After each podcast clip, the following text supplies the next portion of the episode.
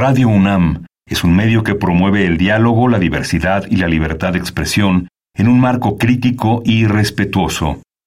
Los comentarios expresados a lo largo de su programación reflejan la opinión de quien los emite, mas no de la radiodifusora. Radio UNAM y la Escuela Nacional de Trabajo Social presentan Vida cotidiana, sociedad en movimiento. Muy buen día, bienvenidas, bienvenidos a una nueva emisión. El día de hoy vamos a hablar del impacto de las organizaciones civiles en la vida de la población vulnerable, en el marco del Día Internacional de la Beneficencia.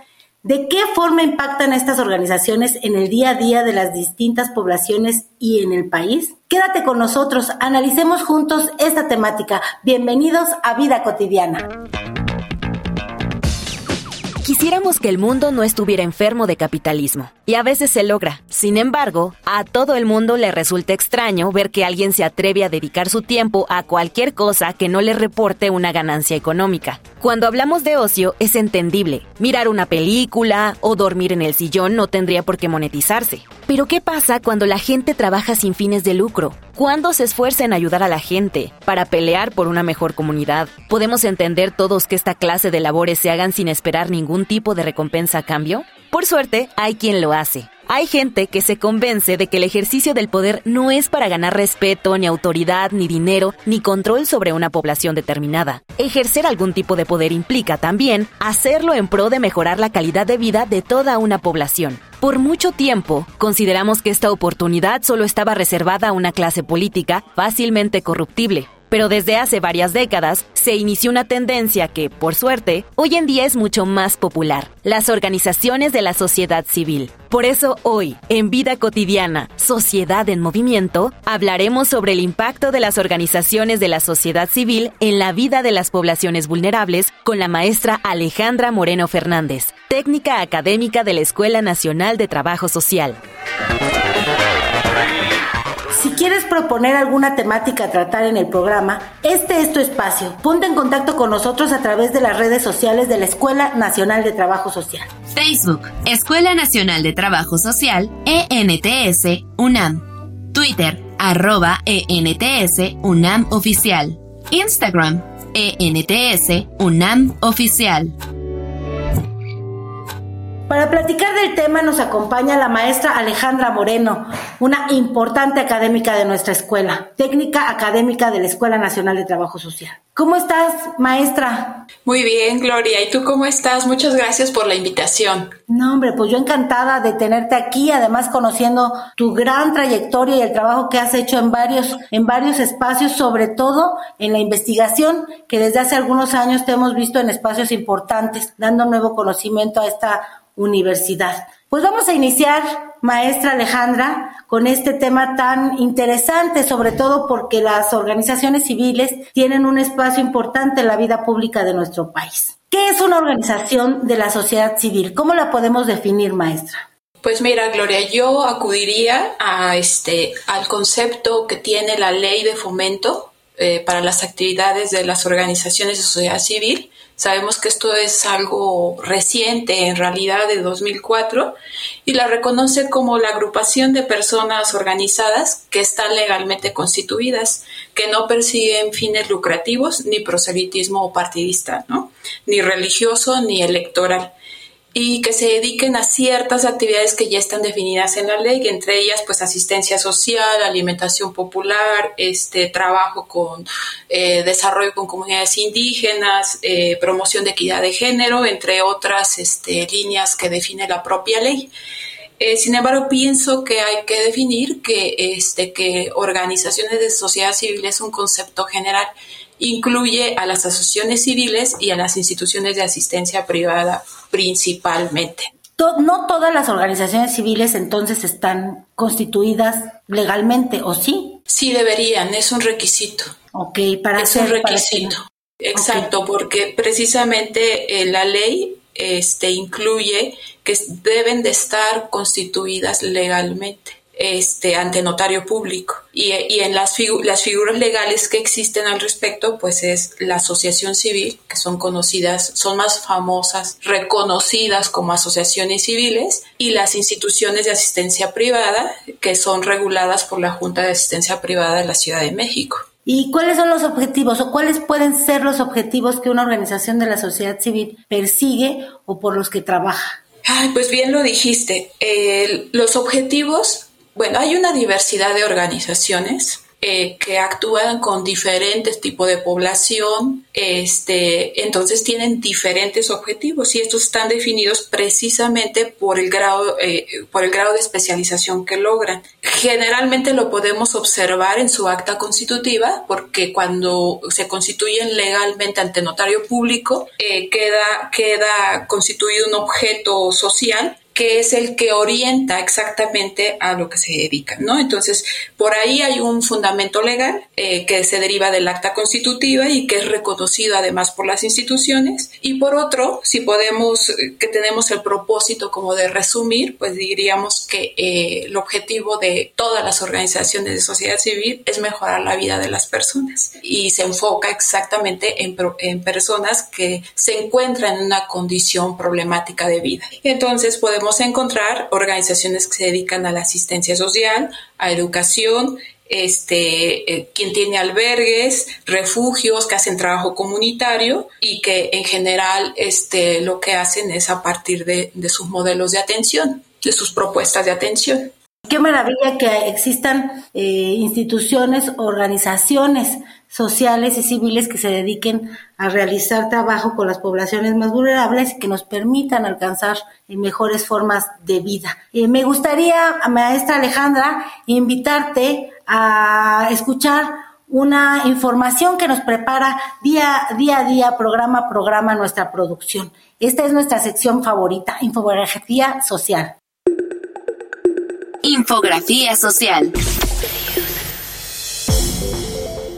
Muchas de las ideas y propuestas sociales han surgido desde los mismos civiles, los habitantes organizados. Por ello, la Asamblea General de las Naciones Unidas designó el 5 de septiembre como el Día Internacional de la Beneficencia. En los últimos años, las organizaciones de la sociedad civil han ganado espacios de expresión, colaboración y participación con organismos públicos, con otras OSC y con la comunidad en general, convirtiéndose en gestoras de atención de los problemas sociales. El Registro Federal de las Organizaciones de la Sociedad Civil en México está integrado por más de 39.000 asociaciones que cumplen con las siete características de autonomía. Estas características son no tener fines de lucro, ser institucionalizadas, ser privadas, ser voluntarias, dar beneficio a terceros, no ser religiosas y no ser políticas.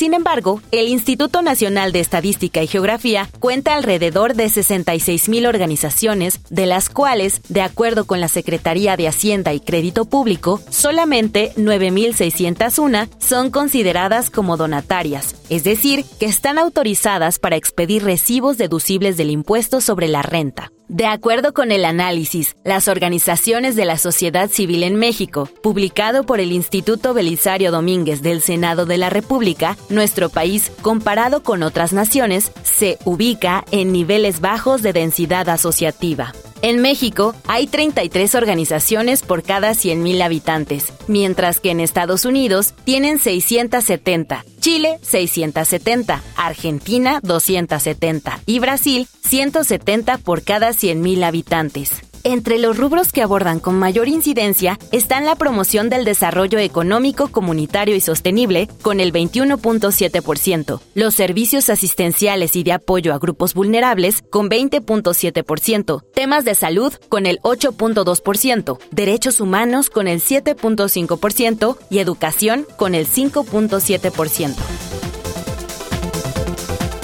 Pues estamos de regreso aquí en este programa Vida Cotidiana. Estamos hablando muy tranquilamente y con una gran maestra, maestra Alejandra Moreno Fernández, y estamos platicando este tema tan interesante que es de las, de las organizaciones de la sociedad civil cómo impactan en la vida de las poblaciones vulnerables. Esto en el marco del Día Internacional de la Beneficencia. Y estábamos hablando de los objetivos de, de estas organizaciones civiles y del marco normativo que nuestro país tenemos, a las leyes y al fortalecimiento que tenemos en muchas áreas. Hablando de las organizaciones civiles, maestra Alejandra, ¿qué fortalezas tienen qué fortalezas nos dan a la sociedad o cómo las podemos mirar en el campo público dentro de una sociedad donde convivimos pues diferentes actores, ¿no? Desde, desde la academia, el, sector gubernamental y tenemos también estas organizaciones que representan a la, a la sociedad. Fíjate, Gloria, que eh, yo intenté recuperar las fortalezas que observo desde mi experiencia en las organizaciones de sociedad civil y pienso que una, una de sus fortalezas eh, es su creatividad. Este, en la forma en que, que, intervienen o que atienden a las poblaciones, ya que crean sus propios modelos de atención o modelos de intervención, como quiera llamarse, este, a partir de un diagnóstico que es oportuno, a diferencia de las instituciones estatales que pueden ser más tardadas en esos procesos de observación de la realidad. Las organizaciones no, las organizaciones están en contacto directo y están de manera constante recolectando los cambios que se presentan en las poblaciones en las que se han especializado. Esa parte se me hace una de las, de las fortalezas más importantes. Eh, también eh, a lo largo de, de, su, de su existencia, otra fortaleza es su capacidad de colocar temas o problemas que afectan a las, a las poblaciones, a las personas en la agenda pública y que han colaborado de manera importante en transversalizar los derechos humanos. Eh, esto es una fortaleza que, que, tampoco tienen algunas otras instituciones porque han puesto temas como el género, como la diversidad en la agenda pública cuando otras instituciones todavía ni siquiera las nombraban. Entonces, esa es una fortaleza de las organizaciones. Eh, otra es que profundizan en el conocimiento de los problemas sociales y es muy importante desde el trabajo social porque pues nosotras tenemos el supuesto de que en la medida en que eh, conocemos y profundizamos en el análisis de los problemas sociales en su causalidad, esto nos conducirá a estrategias de acción que, que sí provoquen o generen cambios en la población. Entonces también es una de las fortalezas. Y tiene otras más como su capacidad de trabajo en red, este, tienen esa flexibilidad organizacional de poder este, interactuar con, con otros actores. Internamente tienen fortalezas importantes. Ahora le llaman, estaba revisando literatura, le llaman resiliencia organizacional porque tienen la flexibilidad y capacidad de poder sobrevivir en contextos tan cambiantes como el de ahora, ¿no? Por ejemplo, el hecho de que ahora tengan que movilizar, movilizarse más para la búsqueda de recursos. Entonces, estas serían las fortalezas que yo observo en, en mi trabajo de los últimos años en organizaciones de sociedad civil. Maestra, y por ejemplo, podemos mirar el impacto de la sociedad civil, cómo lo miramos, cómo lo podemos visibilizar, dónde lo encontramos, cómo lo medimos, cómo podemos saber el impacto que tienen los trabajos de estas organizaciones que efectivamente trabajan en red, que efectivamente están en muchos temas fundamentales de la vida social, que están trabajando con discapacidad, que están trabajando con derechos humanos, con derechos de las mujeres, buscando la igualdad sustantiva, que fueron las primeras que hablaron de los derechos eh, de, la, de la diversidad, ¿no? Eh, ¿cómo, cómo, ¿Cuál es el impacto que tienen? ¿Cómo lo podemos ver, maestra? Este, eh, pensar el impacto es, es este, algo complejo en el tema de las organizaciones de sociedad civil porque no, no hay estudios suficientes para poder este, visibilizar en realidad el impacto comprendido como los cambios a largo plazo. ¿no? Sí conocemos los cambios a corto plazo, pero sí observaría que la línea base que en la que tenemos que reflexionar para, para pensar el impacto social que ellas generan está ahí presente, ¿no? Por ejemplo, que las organizaciones eh, posibilitan, así como lo comentaste, como nombraste ciertas problemáticas, las organizaciones posibilitan que las personas olvidadas, sin esperanza, estigmatizadas, abandonadas, maltratadas, violentadas, cambien y que ofrezcan espacios seguros, por ejemplo, los albergues, los refugios,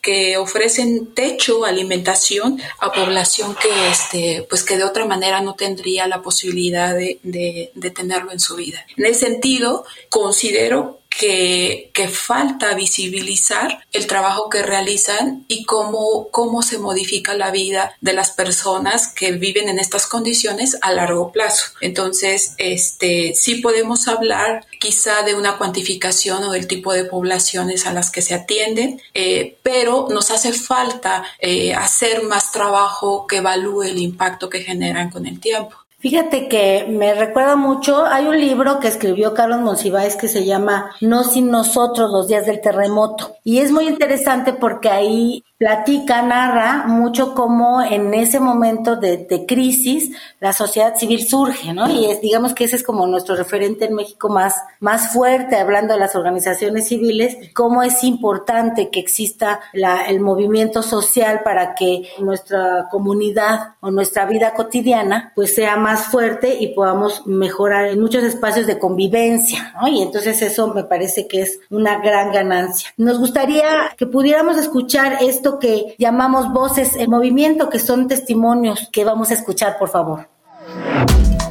Voces en movimiento.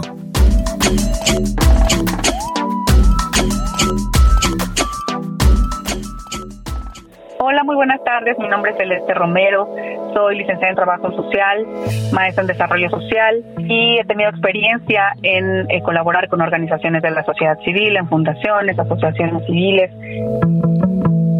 y la importancia de que existan las organizaciones de la sociedad civil en nuestro México, híjole, es muchísima porque además de que complementan lo que el Estado en este caso no alcanza, el nivel de alcance o la acción que el Estado tendría que atender, pues nuestro México tiene muchísimas necesidades sociales, muchísimos problemas sociales que requieren ser atendidos. Entonces, en México es de suma relevancia que las organizaciones sigan existiendo, sigan siendo fortalecidas y apoyadas para que puedan atender a un mayor número de personas. De alguna forma, sí fortalece muchísimo el trabajo que se tendría que hacer para la búsqueda de la lucha para tener derechos humanos, para alcanzar la justicia social, para, pues en general, construir una sociedad que sea más justa, más equitativa, que tengamos la posibilidad para que podamos sumar a tantas problemáticas que hay con las niñas, niños, adolescentes, jóvenes, madres, personas con discapacidad, incluso con la comunidad también LGBT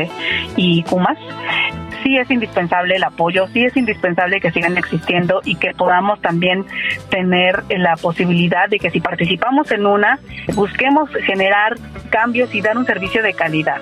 Porque a veces se piensa que en estos espacios dicen, ah, pues como no cobran, es una atención pues básica, pero no, hay gente profesional que atiende necesidades, que trabaja con ganas, con amor y compasión para atender alguna necesidad. Entonces, yo creo que sí son muy importantes en nuestro país y el que sigan creciendo, el que se sigan abriendo los espacios para que puedan estar pues sí legalmente constituidas y tengan una mejor forma de trabajo, creo que sería lo ideal y que pues las instituciones de gobierno pues también de alguna forma apoyen y respalden el trabajo que ellas hacen.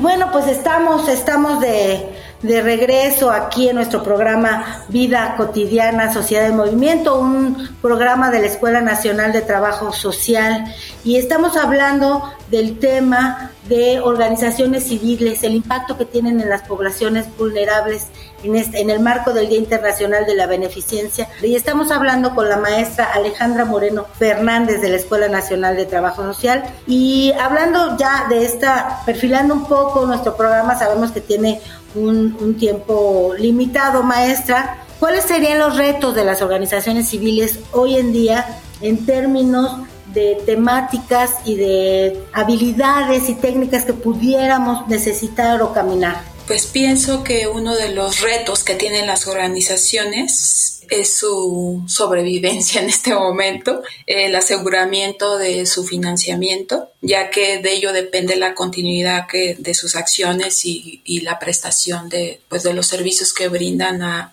las poblaciones en las que trabajan.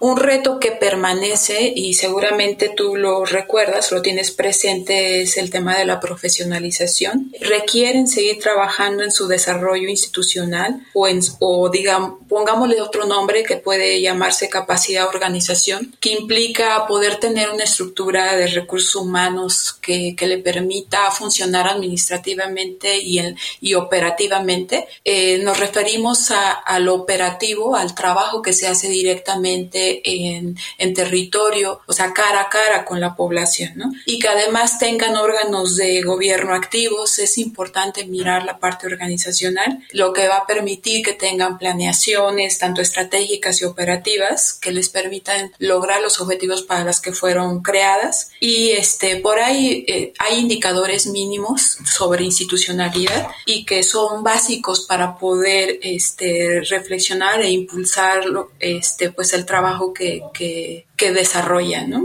También este, tendrían que, que, fundamentar y escribir su propio modelo. Esa es un, una tarea que sigue pendiente. Las organizaciones surgen, la mayoría de ellas, para dar respuesta a una necesidad que, que observa quien, quien está fundando la organización este, y surge desde la informalidad y en su evolución se constituyen legalmente y esta inercia de, de trabajo con, eh, con, las, con las poblaciones a veces los absorbe y les impide escribir sus propios modelos de intervención. Entonces esto significa un reto este, eh, para ellas, ¿no? Escribir sus modelos, eh, eh, fundamentarlos y que los sigan evaluando. Y otro, y otro, otro reto que está relacionado con, pues, con la promoción de las, de las buenas prácticas es la transparencia ¿no? en el uso de sus recursos. Sigue siendo un tema importante porque de ello depende también su financiamiento y, este, y su trabajo pues, con colegas, con otras redes para, para construir confianza eh, pues, del uso de los recursos que, que están, que están este, procurando para sus acciones. ¿no? Entonces yo pienso que que ahorita estos retos, estos retos se enfrentan. Sin duda, otros retos que tienen que ver con la relación con, con los cambios de, del Estado, ¿no? de la reducción de financiamientos, que esto es algo que ha preocupado mucho al sector. Entonces, eh, eso está presente, no, no, ahora no profundizaré, pero está ahí como algo, como una variable que está influyendo en, hasta en su sobrevivencia, ¿no?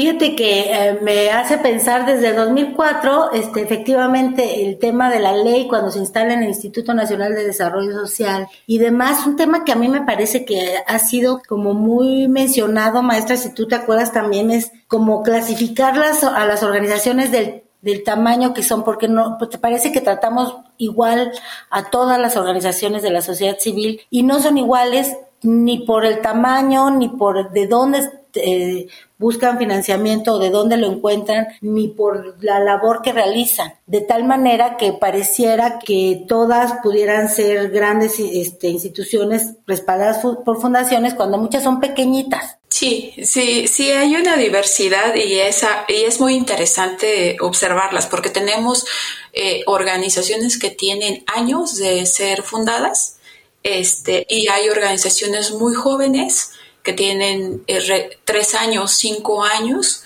y hay una diferencia abismal. Hay organizaciones que pueden tener este, quizá 80 empleados, ¿no? como quizá el Hospital de la Ceguera o algunos hospitales reconocidos por los servicios que ofrecen en la Ciudad de México. Y, este, y hay organizaciones que son dos personas, ¿no? Que, que están iniciando o que mantienen esa estructura mínima para hacer un mejor manejo de sus recursos, ¿no? Entonces, porque eso fue también una tendencia de, este, de la, este, de las reingenierías institucionales que, que se empezaron a implementar ahí por el 2005. Entonces, eh, proponían esquemas o modelos que fueran diferentes a los modelos empresariales y que les permitiera este, sostener y lograr su misión. Entonces, y que les permitiera financiarse, ¿no? Entonces, tienen una estructura donde hay una estructura física, este, fija, perdón, un director, una, una colaboradora administrativa, un coordinador de proyectos y después todo todas las personas que colaboran en los trabajos directamente con población pues son contratadas por proyectos, ¿no? Eso también este, lo podemos mirar desde, desde el punto de vista de fortalezas o debilidades. Es, es algo contrastante. Y de cualquier manera, pues nosotros queremos felicitar, eh, queremos conmemorar, queremos hacer visible el trabajo que se hace en las organizaciones de la sociedad civil, sean pequeñas, sean grandes. Sabemos que se viven muchos retos, pero también sabemos que hacen cosas maravillosas, que cambian vidas, que sostienen situaciones y que es una labor enorme y que muchos trabajadores sociales, muchos universitarios están ahí también cambiando la vida en cada momento. Maestra, se nos acabó el tiempo aunque usted no lo crea. Muy rápido. Muy rápido, pero te vamos a seguir este, invitando, le vamos a decir a nuestro productor Luis Tula que te invite, que él es un, una maravilloso, un maravilloso compañero y vas a ver que te va a invitar otra vez. Y pues, muchas gracias. A todos, a todos, muchas gracias maestra, gracias a la maestra Alejandra Moreno que está con nosotros en este tema tan importante. Felicidades y reconocemos el trabajo de la beneficencia eh, hoy en el Día Internacional de ellos, de la beneficencia, que será el 5 de septiembre. Muchas gracias a todos. Recuerden que si se perdieron alguna de nuestras emisiones, pueden escucharlas en nuestro podcast de Radio UNAM, www.radiopodcast.unam.mx. Y eh, agradezco, agradezco por supuesto a Radio UNAM y a la Escuela Nacional de Trabajo Social por todas las facilidades en la producción José Luis Tula, en la información Carolina Cortés, Mario Conde y Carla Angélica Tobar, en la coordinación la licenciada Roxana Denise Medina Guzmán y gracias a todos los que hacen posible este programa. Se despide de ustedes Gloria Tocunaga y tenemos una cita el próximo viernes por el 96.1 FM Radio UNAM.